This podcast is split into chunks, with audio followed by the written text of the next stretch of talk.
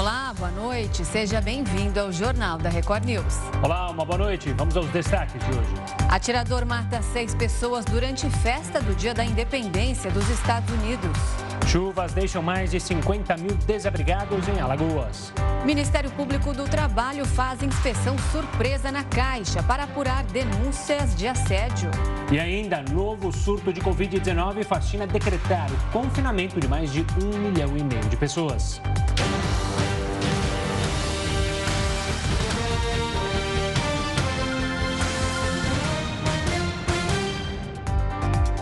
O Ministério Público do Trabalho realizou uma inspeção surpresa hoje na sede da Caixa em Brasília. A ação faz parte das investigações de assédio contra Pedro Guimarães. O objetivo da visita foi conhecer o espaço físico da instituição e ver como os setores se relacionam e onde os assédios supostamente aconteciam. A Caixa também foi notificada para entregar os resultados das apurações de denúncias. O Ministério Público do Trabalho é o responsável pela investigação sobre assédio moral, enquanto o Ministério Público Federal está à frente da apuração das denúncias de assédio sexual dentro da instituição financeira. E em outra frente, o Tribunal de Contas da União também abriu um procedimento para conferir as denúncias de crime de assédio sexual contra o ex-presidente da instituição financeira Pedro Guimarães. A investigação foi aberta depois que o Ministério Público fez uma representação junto ao TCU na última semana. Pedro Guimarães deixou a presidência na quarta-feira da semana passada depois que diversas mulheres denunciaram casos de assédio sexual e moral. Os casos seriam acontecido sempre em eventos e viagens de trabalho. Já o vice-presidente de negócios de atacado da Caixa, Celso Leonardo Derzide Jesus Barbosa, renunciou na sexta-feira. Ele é acusado de acobertar os supostos assédios cometidos por Guimarães. O Senado vai se reunir nesta terça-feira para avaliar a abertura de uma CPI para apurar denúncias de corrupção no Ministério da Educação. E o repórter Alessandro Saturno está em Brasília e tem mais informações sobre essas investigações. Boa noite, Saturno. Oi, Renata, boa noite para você, para o Gustavo e a todos que nos assistem aqui na Record News. Bom, essa CPI, né, a gente já vem acompanhando há um bom tempo, principalmente os parlamentares da oposição lutavam aí para conseguir assinaturas necessárias para que eles pudessem instalar essa CPI, que é a comissão é, parlamentar que vai investigar justamente as denúncias de desvio de verbas e também é, de manipulação de dinheiro ali dentro do Ministério da Educação, principalmente na gestão Milton Ribeiro, ex-ministro da Educação. Como é que funciona? Os parlamentares eles conseguiram essa quantidade de assinaturas necessária para que eles possam instalar essa CPI e agora depende justamente do presidente da casa, o senador Rodrigo Pacheco. Ele marcou uma reunião para esta terça-feira por volta volta de nove da manhã com as principais lideranças ali do Senado para tentar decidir como é que vai ser essa CPI. A ideia da oposição é justamente instalar a CPI, principalmente para provocar um desgaste no governo, né? Porque vésperas de eleição, o governo vai ser bastante atingido com essas denúncias, com novas informações que podem sair ali do Ministério da Educação. Em contrapartida, os, governa... os deputados, os senadores, perdão, da situação, que são pró-governo, os governistas, eles tentam a todo custo barrar essa CPI, se ela for instalada, conversando com alguns parlamentares, é que ela possa ser interrompida ao ponto de que ela só seja, só tenha prosseguimento logo depois das eleições, justamente para evitar qualquer tipo de desgaste na imagem do presidente Jair Bolsonaro. Então agora tudo vai depender dessa reunião de amanhã, mas já tem assinatura suficiente. O próprio presidente do Senado numa entrevista coletiva que eu acompanhei, a gente conversou bastante, ele disse o seguinte: agora não é o momento de CPI, porque justamente o povo brasileiro vai estar voltado para outros, outros assuntos, como as próprias eleições que ocorrem em outubro. No entanto, no entanto, a oposição quer a todo custo levantar essa CPI, principalmente para trazer um desgaste para o governo, situação, os deputados da, é, da, base governista, na verdade, tentam que se a, a CPI ela for instalada amanhã, eles tentam levar aí para depois das eleições, tentam prorrogar, é, apresentar aqueles pacotes que a gente vê de, de interrupção né, da CPI, enfim. Então, agora gera essa expectativa em torno dessa reunião, tá? Renato e Gustavo, a gente está aqui em Brasília acompanhando a todos os detalhes e a gente traz para vocês aí mais informações, tendo lá do Senado, do presidente do Senado, Rodrigo Pacheco. É um verdadeiro xadrez que aqui em Brasília a gente vai tentando passar para o telespectador da Record News tentar entender como é que vai funcionando, né? Às vezes a gente acha que a CPI é para investigar mesmo e necessariamente ela está sendo usada em um determinado momento para investigar, mas é claro também desgastar o governo, principalmente nessa véspera eleitoral. Renato e Gustavo. Tá certo, Saturno. Qualquer novidade é só chamar. Um forte abraço, uma ótima noite. Olha, dois brasileiros que combatiam na Ucrânia morreram durante um bombardeio na região de Kharkiv, no norte do país. Douglas Búrigo, de 40 anos, e Talita do Vale, de 39, lutavam como voluntários ao lado das tropas ucranianas. O alojamento onde eles estavam foi atingido por mísseis russos. E aí, galera, acabei de descer em Kiev, aqui na estação de trem.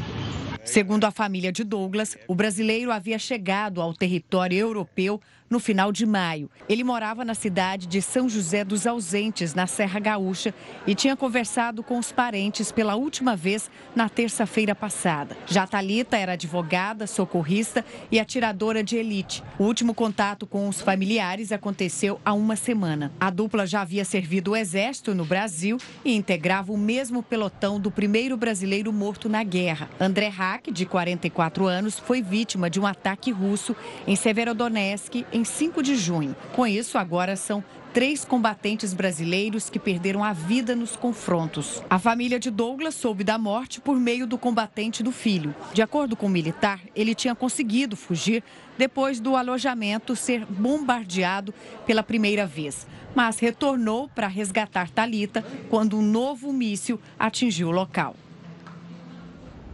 O Itamaraty não se manifestou sobre as mortes dos dois até o momento.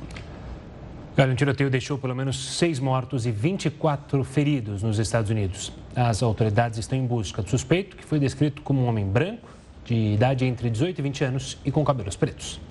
O ataque aconteceu na tarde desta segunda-feira em Illinois, durante um desfile de 4 de julho, quando os Estados Unidos comemoram a independência do país. Uma arma foi apreendida nesse local e, segundo informou o comandante da polícia, o suspeito parecia atirar contra as festividades de cima de um telhado e atacava de forma completamente aleatória. A prefeitura de Highland Park consolou os familiares das vítimas e agradeceu a ajuda dos socorristas. Esta manhã, nossa comunidade foi aterrorizada por um ato de violência que nos abalou profundamente. Nossos corações estão com as famílias das vítimas durante esse período devastador. Em um dia em que nos reunimos para celebrar a comunidade e liberdade, estamos lamentando a perda, a trágica perda de vidas e lutando contra o terror que foi trazido sobre nós. O desfile da independência foi cancelado e as autoridades recomendaram que as pessoas evitem o local e permaneçam em casa.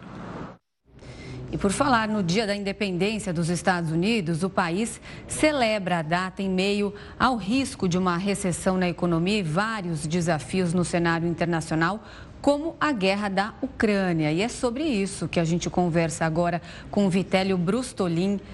Ele é professor de Relações Internacionais na Universidade Federal Fluminense e também pesquisador de Harvard. Boa noite, professor. Muito obrigada por aceitar o nosso convite. Bom, definitivamente aí os Estados Unidos não estão num momento é, bom para o país. A gente falou agora da recessão, a gente ouve muito falar disso, reflexo da pandemia e reflexo também da guerra da Ucrânia. É, até quais são os indícios de que o país vai entrar numa recessão? Boa noite, Renata. Boa noite, Gustavo. Boa noite a todos. É, os indícios são claros, porque a inflação continua alta e uh, por causa da, da, represagem da demanda né, é, proveniente da pandemia, quando as pessoas não consumiam e nesse momento há um boom no consumo, é, e também é, existe uma questão de muitas pessoas não quererem assumir empregos, ou seja, existe falta de produção nos Estados Unidos, é, o indício é de recessão. E isso também porque, para combater essa inflação alta, a maior inflação em 41 anos, a, a última vez que atingiu esse patamar, hoje é 8,6% ao ano, foi em 1981 o Fed, né, que é o Banco Central dos Estados Unidos, teve que aumentar muito a taxa de juros, que é uma coisa que quase não, não se faz nos Estados Unidos, e isso faz com que haja menos dinheiro em circulação, ou seja, os Estados Unidos entram numa situação muito grave, porque, por um lado, a inflação é alta e, por outro, o, os juros é, são mais altos desde 1994. Professor, uma boa noite também. Eu queria pegar o gancho justamente desse tiroteio, mais um tiroteio na data mais importante dos Estados Unidos. Como isso pode mexer com esse debate que segue sendo ainda muito quente no governo americano, entre democratas e republicanos, sobre é, uma melhora em quem pode ter arma nas, legisla nas legislações. É, isso pode alterar é, essa, esse debate que ainda existe nos Estados Unidos? É muito improvável que altere o debate, porque na atual configuração da Suprema Corte são nove juízes, seis deles foram indicados por republicanos e esses seis juízes são conservadores. Esses seis juízes, é, para que a gente tenha uma ideia, derrubaram há pouco tempo uma lei de Nova York, de 1913, que garantia que as pessoas não poderiam sair à rua é, armadas e agora é, isso foi garantido, é, foi, foi retomado como direito constitucional, porque a Constituição dos Estados Unidos é antiga e desde a criação dela, os pais fundadores, como são chamados, garantiram que as pessoas pudessem usar armas para se defender em público.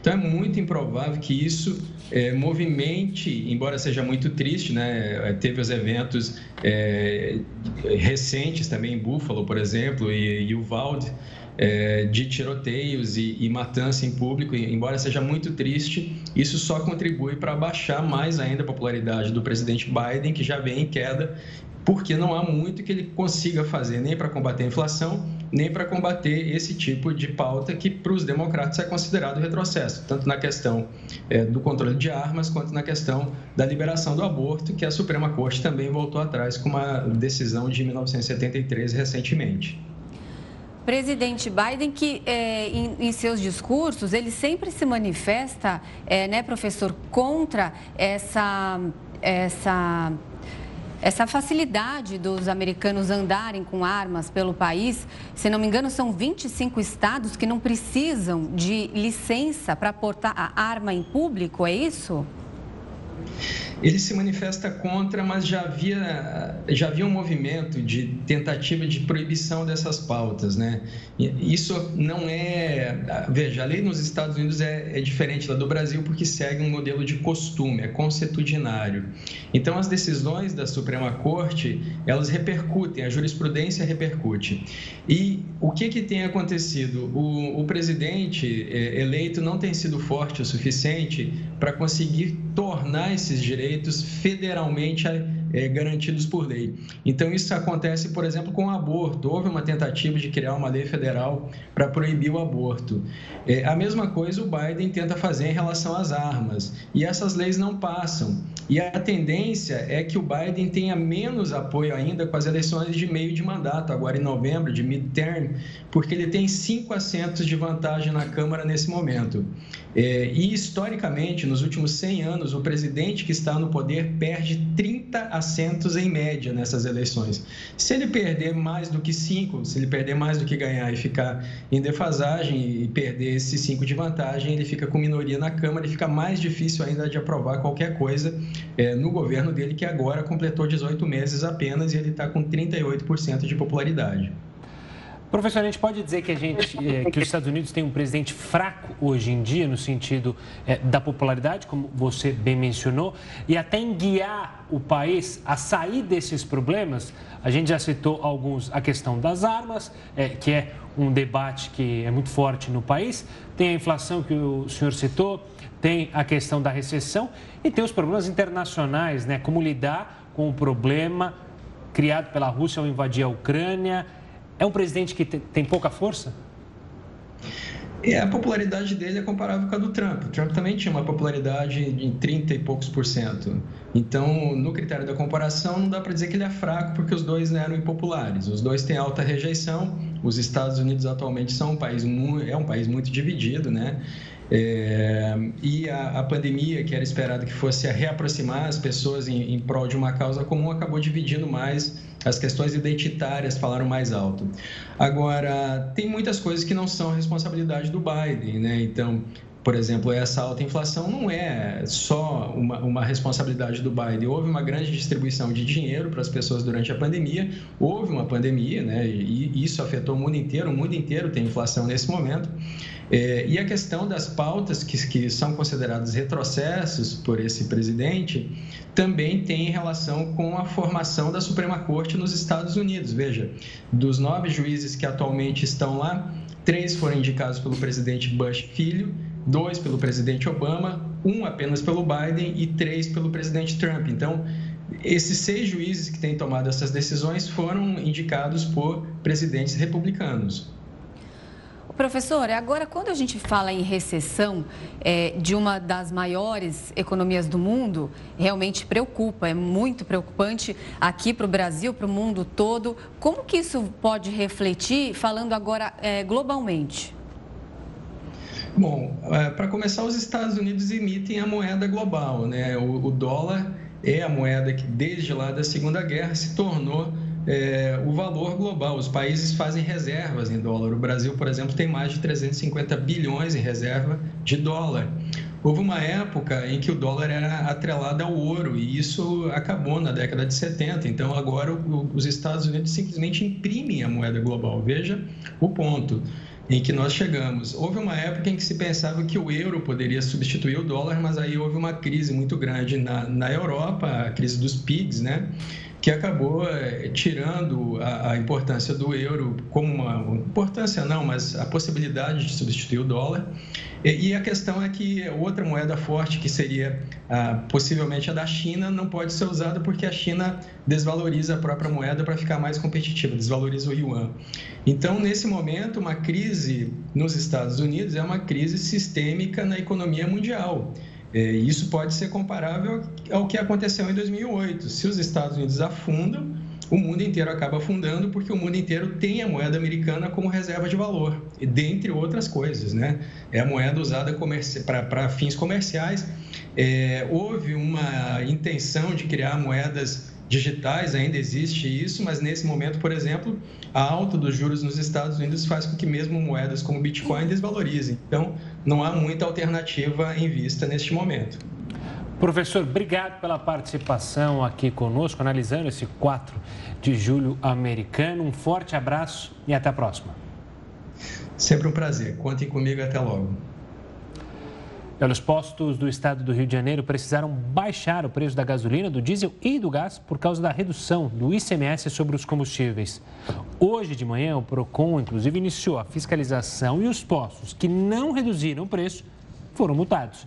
O objetivo da ação é verificar se os estabelecimentos estão cumprindo o decreto que baixou a alíquota estadual do ICMS dos combustíveis de 34% para 18%.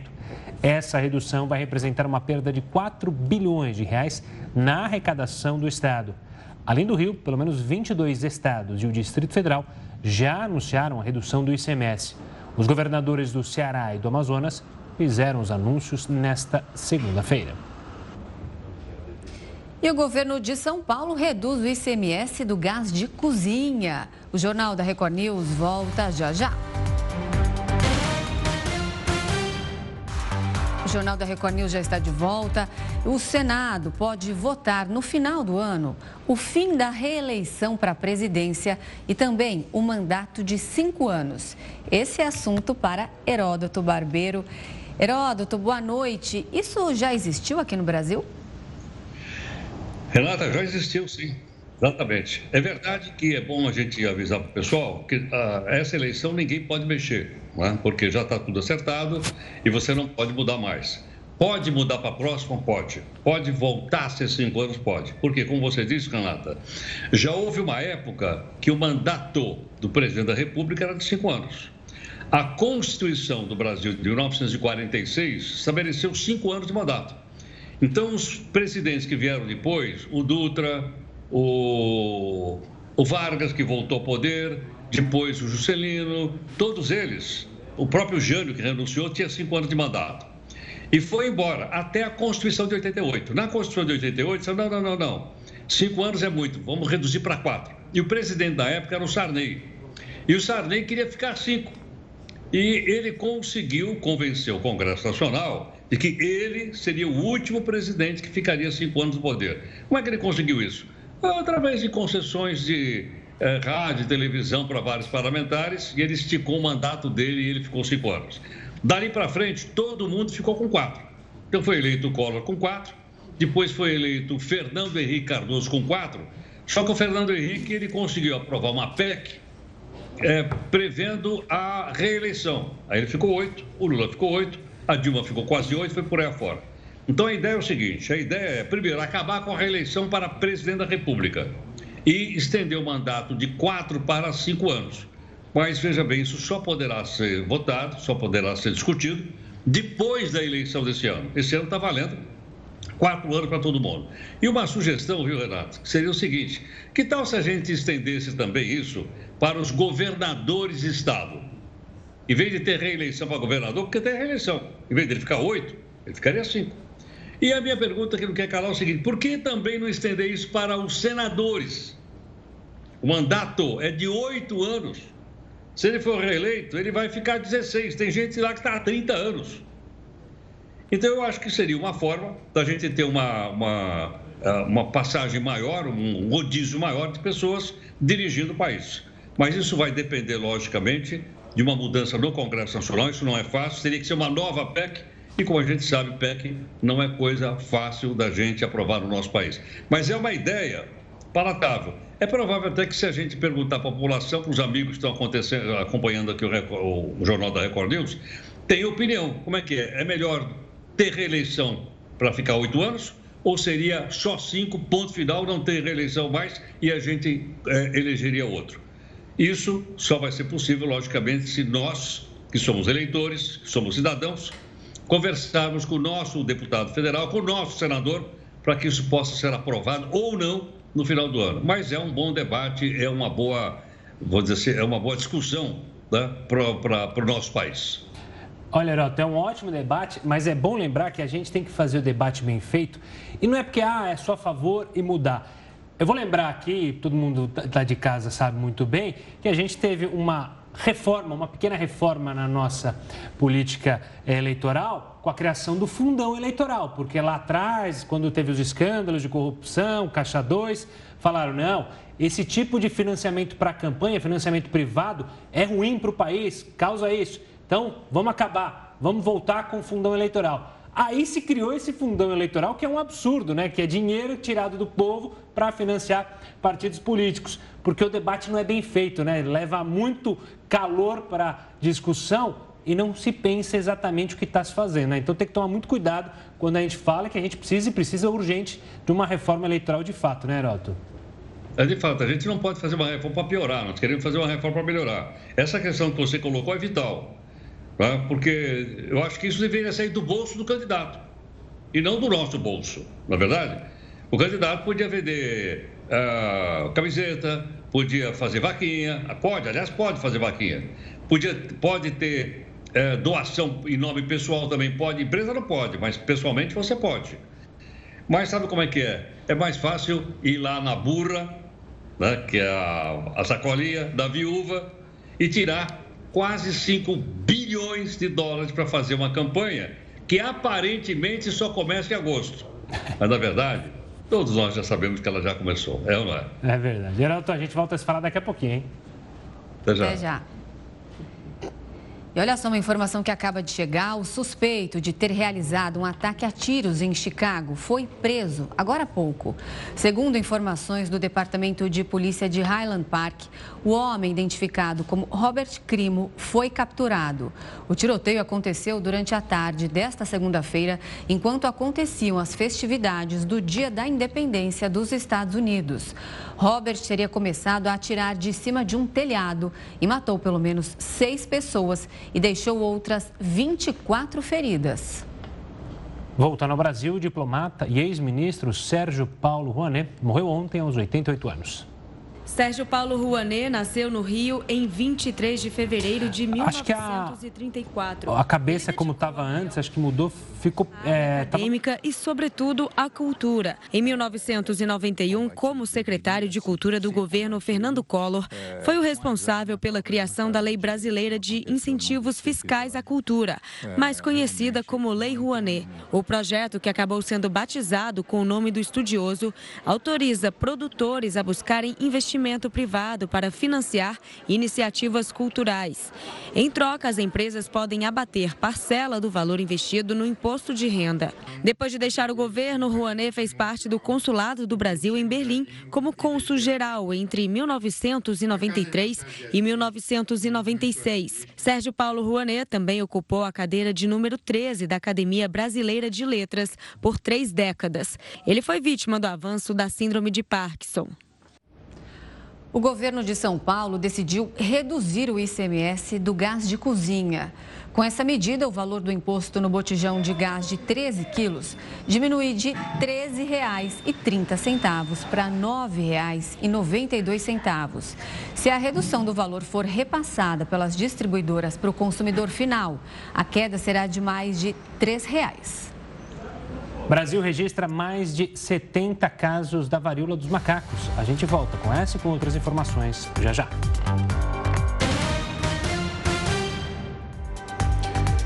Os casos de maus tratos contra crianças e adolescentes cresceram mais de 20% em 2021. Já o número de mortes caiu. Para falar mais sobre isso, a gente conversa agora com a Sofia Rainer. Ela é pesquisadora do Fórum de Segurança Pública. Boa noite, Sofia. É, bom, eu considero esse crescimento de 20% um número expressivo. É, a pandemia contribuiu para isso? Oi, boa noite. Boa noite. É, Sim, sem dúvida a pandemia é um fator que é, gera. É, faz com que as crianças estejam mais expostas a situações de violência, especialmente porque se trata de um crime majoritariamente doméstico que acontece dentro das casas. No entanto, esse crescimento tão grande, ele também se deve a um outro fator causado pela pandemia, que foram subregistros no ano de 2020. Então, o que a gente viu foi que em 2020 caíram muito os registros de violência contra a criança, e aí em 2021 o crescimento ficou muito alto, uma vez que começou a recuperar os níveis normais de registros no Brasil. É, mas isso, claro, não é, substitui o fato de que, sim, houve um crescimento, é, isolamento social, as crianças estarem fora das escolas, estarem é, em casa, é, pode sim ter sido um fator de aumento dos crimes de maus tratos. Sofia, existe um perfil é, majoritário das crianças que são agredidas, que sofrem esses crimes? Ou não, ou infelizmente esse crime, a gente tem a impressão que atinge todas as classes sociais, né? Haja visto o caso do menino Henri Borel e também de casos que afetam também a periferia. Sim, maus tratos é um crime que afeta é, todas as é, classes sociais. É, são não tem uma desigualdade regional no Brasil, então são crimes distribuídos pelo território em todos os tipos de família, seja de diferentes classes sociais, raça, cor, é, mesmo o sexo das vítimas não é tão desigual. Então, é um crime, sim, que afeta é, de forma mais igual as crianças no Brasil, o que é diferente quando se fala, por exemplo, de violência sexual, que afeta majoritariamente meninas, é, e aí é, de 10 a 14 anos. Os maus tratos não, eles afetam desde crianças muito pequenas, mas não existe esse, é, essa desigualdade no perfil das vítimas. Os crimes mais cometidos, a gente podia dizer que são violência sexual e maus tratos, é, e teriam outros, se sim, quais? Sem dúvida, esses são os dois tipos que fazem mais vítimas no Brasil. O primeiro deles são as violências sexuais, são números muito altos, né? mais de 60 mil casos no Brasil por ano. É, seguido dos maus tratos, que a gente tem um registro aí, o anuário esse ano trouxe esse número de forma inédita, a gente nunca havia compilado essa informação e a gente conseguiu é, trazer um número que é, demonstra que a gente tem pelo menos 20 mil registros por ano desse tipo de caso. É, são, sem dúvida, os crimes com maior número de registros. E aí tem outros tipos de crime que tem outro, o outro problema, que é poucos registros. A gente vê que exploração sexual, prostituição infantil, ah, abandono material, provavelmente são crimes subregistrados. Né? A gente tem tão poucos registros que provavelmente isso também não está de acordo com a realidade. Esses crimes deveriam estar tendo mais registros nas delegacias do país. Sofia, quando a gente fala em subnotificação, a gente mencionou um pouco da pandemia. Qual a importância justamente das escolas, dos colégios em auxiliar essas crianças? A gente mencionou aqui a pandemia, é, e você mencionou, né? A maioria dos casos acontece dentro de casa, ou seja, não vai ser a mãe e um pai que vai denunciar, mas talvez um professor, uma professora que perceba algo diferente nessa criança? Exatamente. É, as, as violências contra a criança em geral são domésticas e as crianças dependem de um adulto para que isso chegue às autoridades, né? Para que elas vão até uma delegacia ou a a um equipamento de saúde. E, e então é, é, necessário que exista essa intermediação. E aí é super importante que tenham outros profissionais, outros adultos, né, profissionais que tenham contato com essa criança. E os professores são é, pessoas fundamentais nesse processo. Existe um dado nos Estados Unidos, da, dos registros lá de violência contra a criança, que a maior parte das denúncias são feitas com intermédio de professores. A gente não tem esse dado aqui no Brasil, mas possivelmente também é verdade aqui. O que a gente trouxe no anuário desse ano demonstra que em 2021, nos meses de férias escolares, caíram o número de caem os números de registros de maus tratos. O que provavelmente também é um indício de que a escola aqui é um lugar importante para que esses crimes sejam percebidos e levados às autoridades, registrados nas delegacias e sejam tomadas as devidas providências. O Gustavo te perguntou agora se existe aí um perfil dessas vítimas. É, existe um perfil de quem comete esse crime? Geralmente é algum familiar? Sim. É, o, infelizmente, os dados que a gente tem disponíveis sobre o agressor, eles são muito mal preenchidos, né? A gente tem uma qualidade da informação ainda muito precária. Mas do dado que a gente tem disponível, a gente sabe que mais de 80% dos casos tem, é, são agressores conhecidos das vítimas. É, a grande maioria deles familiares de primeiro grau ou né, pais, padrastos, mães, madrastas, é, familiares mesmo. É, e, e, esses crimes acontecem majoritariamente nas residências. Então, são circunstâncias muito conhecidas dessas crianças, infelizmente. Onde era para eles estarem se sentindo mais protegidos, na verdade, é onde eles estão é, mais vulneráveis. Sofia, você mencionou há pouco é, dados americanos. A gente tem como é, comparar o Brasil com o resto do mundo e dizer se aqui é um país definitivamente perigoso para as crianças? É muito difícil fazer essa comparação, né? Existem poucos dados, é, os países têm realidades muito diferentes e às vezes os registros deles não são comparáveis. Então a gente tem um pouco de dificuldade de fazer essa afirmação, mas tudo indica que sim, que a gente tem um país aqui bastante violento e que merece atenção, é um, é um assunto que deveria estar na prioridade do país, porque são muitos os registros e que a gente conseguiu levantar esse ano e que demonstram um cenário seríssimo de violência contra a criança aqui no país. Realmente é um assunto revoltante, né, quando a gente fala de violência contra a criança.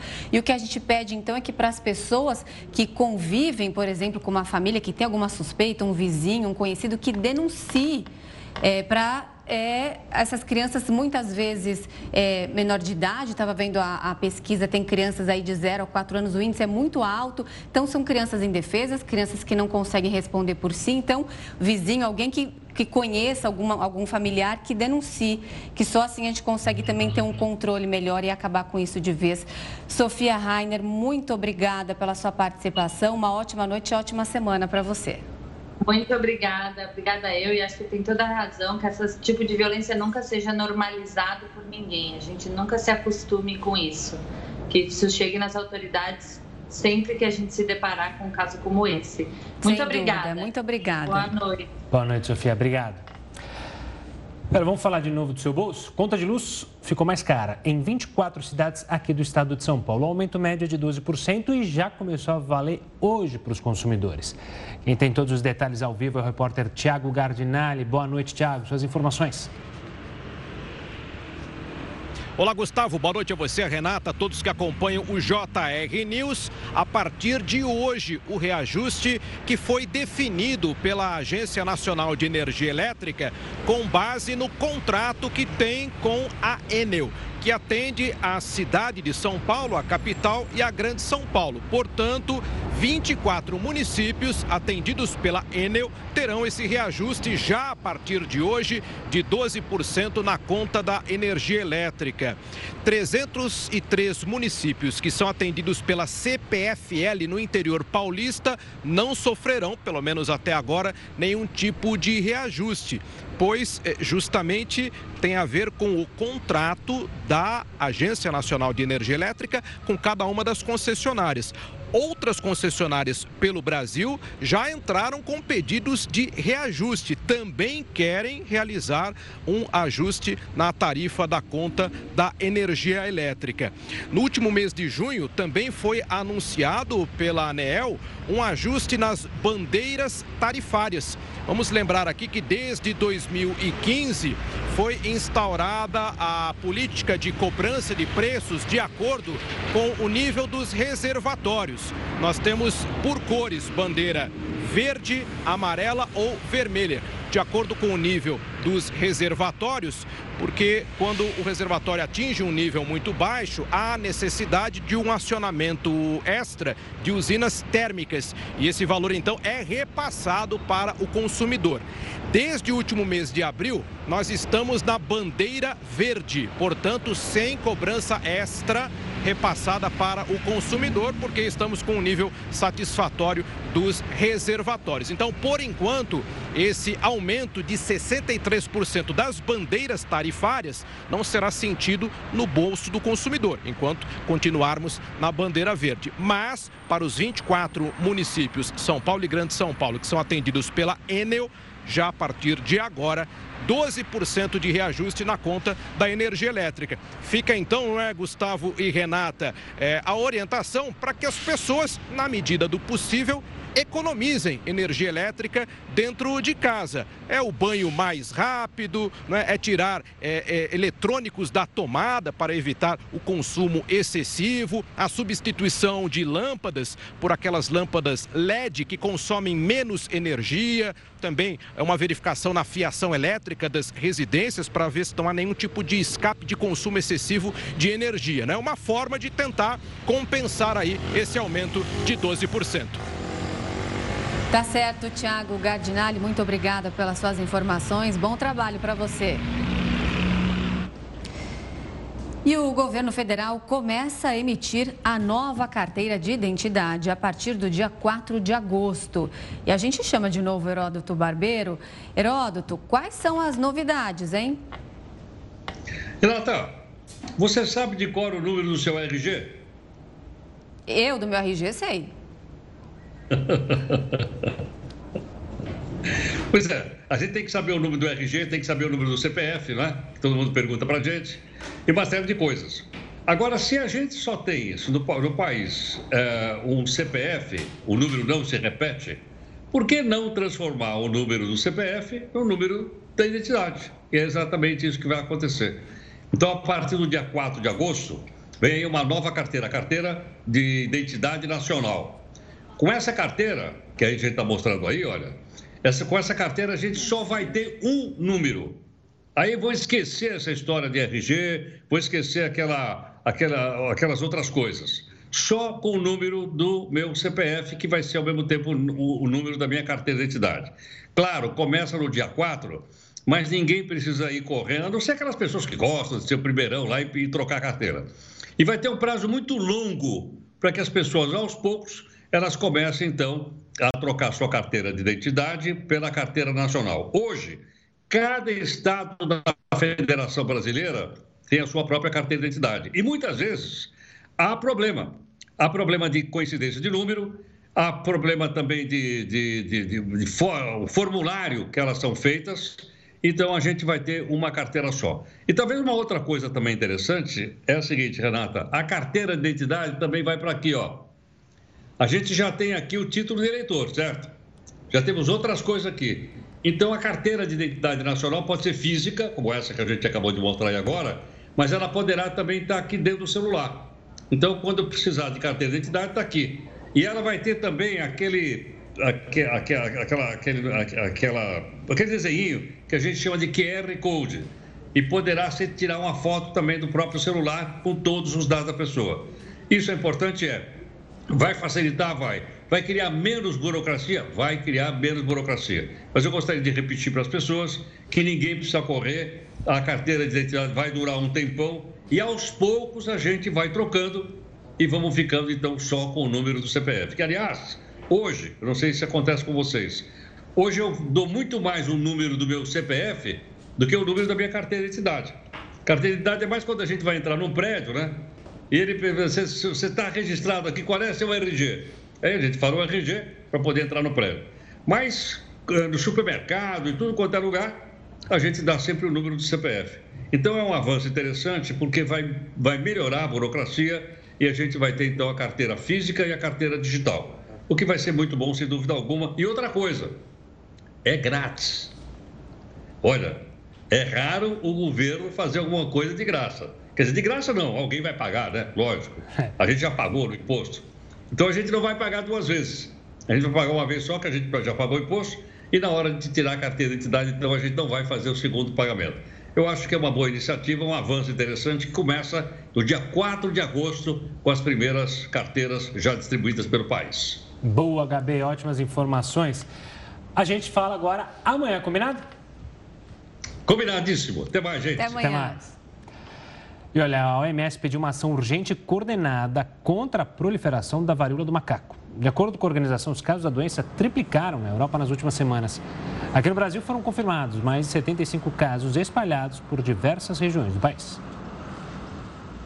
E por causa de um novo surto de Covid, a China vai confinar mais de um milhão e meio de pessoas. O Jornal da Record News volta já. Chuvas registradas desde a última sexta-feira deixaram famílias desabrigadas em várias regiões do Nordeste.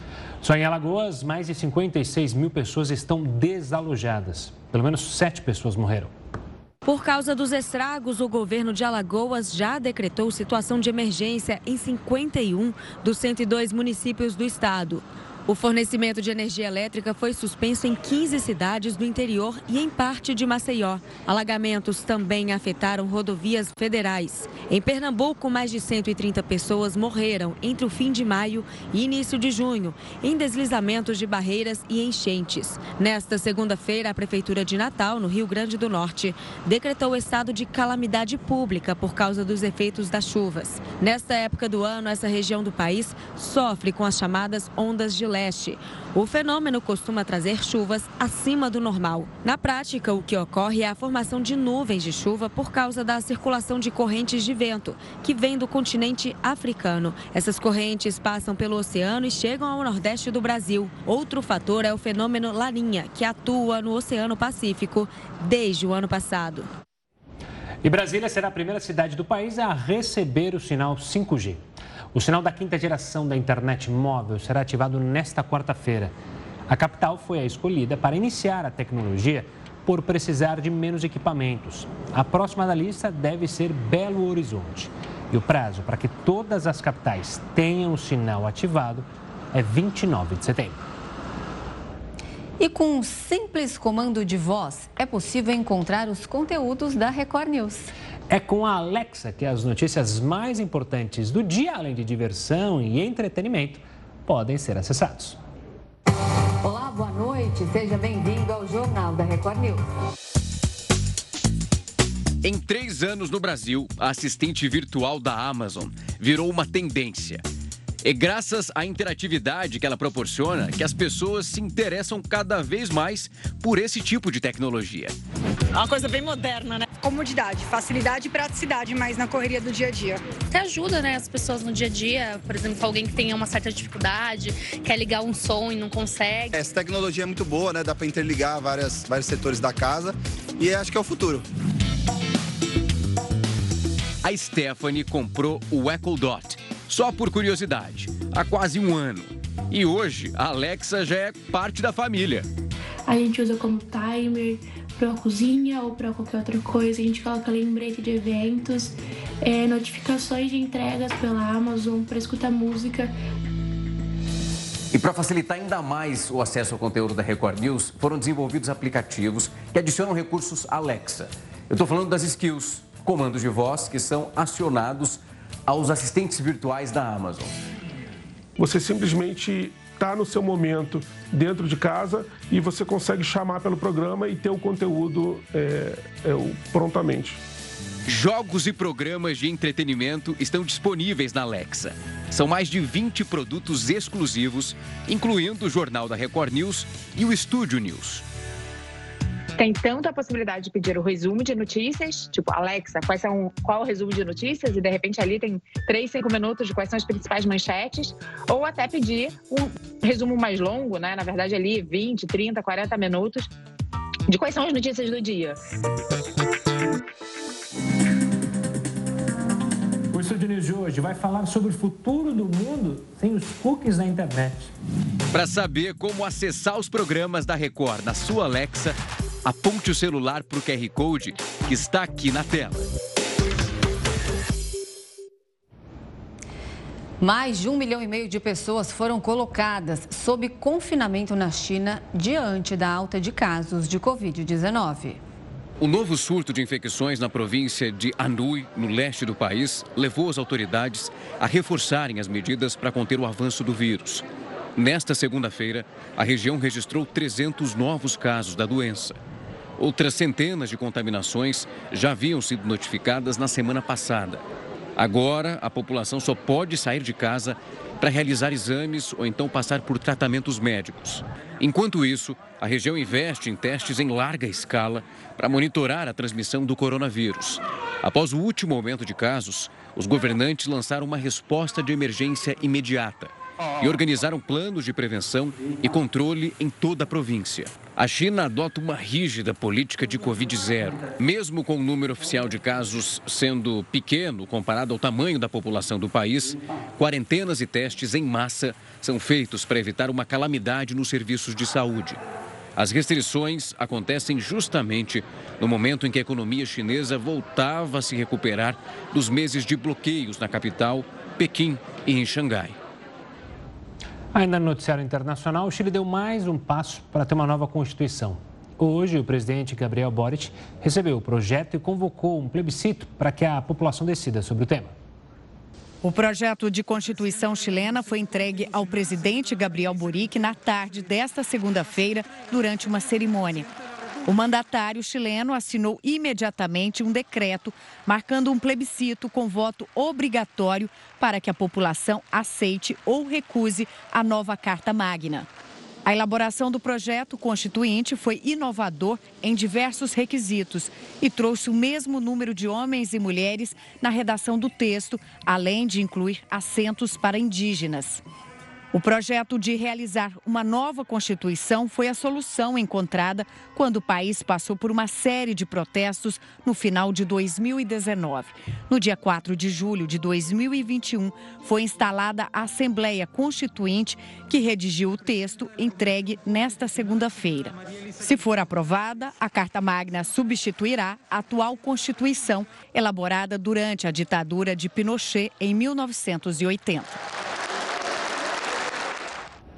O Jornal da Record News fica por aqui. Muito obrigada pela companhia. Tenha uma ótima noite. Fique agora com o News das 10 e a Risa Castro. Até amanhã.